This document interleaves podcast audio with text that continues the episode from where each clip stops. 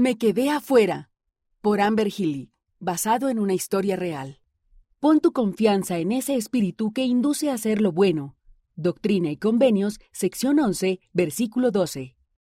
Emma iba por la acera saltando sobre las grietas que habían en la acera de piedra. Era un día hermoso y soleado. Iba andando con su madre hacia la tienda de comestibles. Mamá, ¿qué tan lejos está el sol? le preguntó. No sé bien, dijo la madre.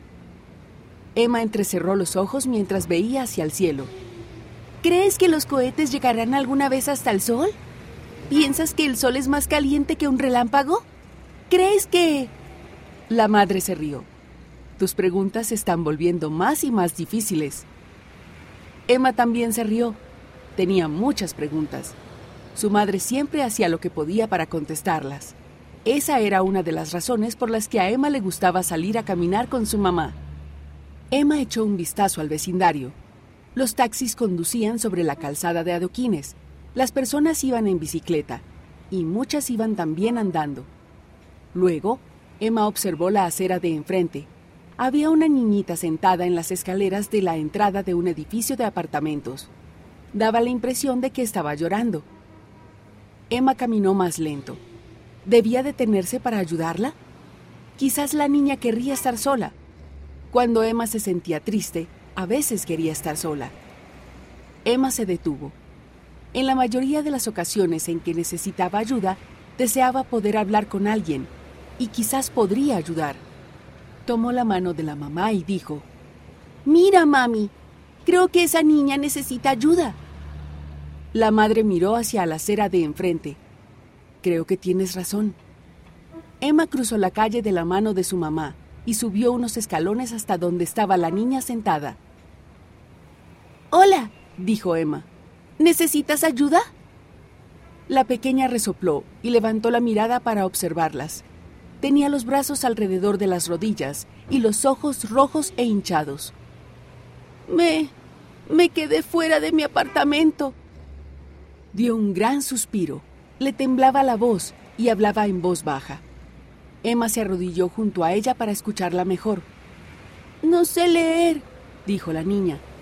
No sé cuál botón debo apretar para poder entrar. Emma miró la pared exterior del edificio de apartamentos.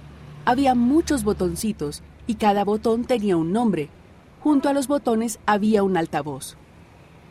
¿Cuál es tu apellido? preguntó Emma. Schneider, dijo la niñita. La madre leyó los botones hasta que encontró uno que decía Schneider y lo pulsó. Sonó el timbre con fuerza. Entonces oyeron una voz poco clara a través del altavoz. ¿Casa de la familia Schneider? ¿En qué puedo servirle? La mamá de Emma habló por el intercomunicador. Hola, mi hija y yo estamos aquí afuera con una niñita que dice que se quedó afuera y no puede entrar.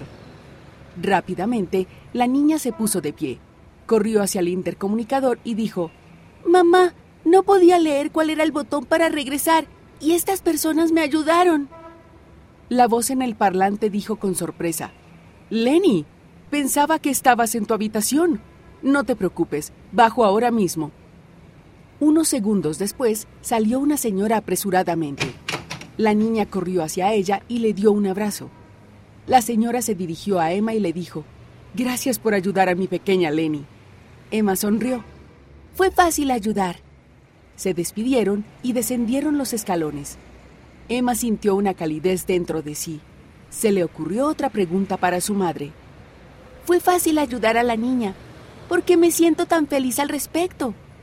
La mamá tomó la mano de Emma con fuerza. Es el Espíritu Santo que te dice que tomaste una buena decisión. Emma sonrió. Estaba feliz de haberse detenido a ayudar. Esta historia ocurrió en la región central de Hungría. La autora vive en Utah, Estados Unidos.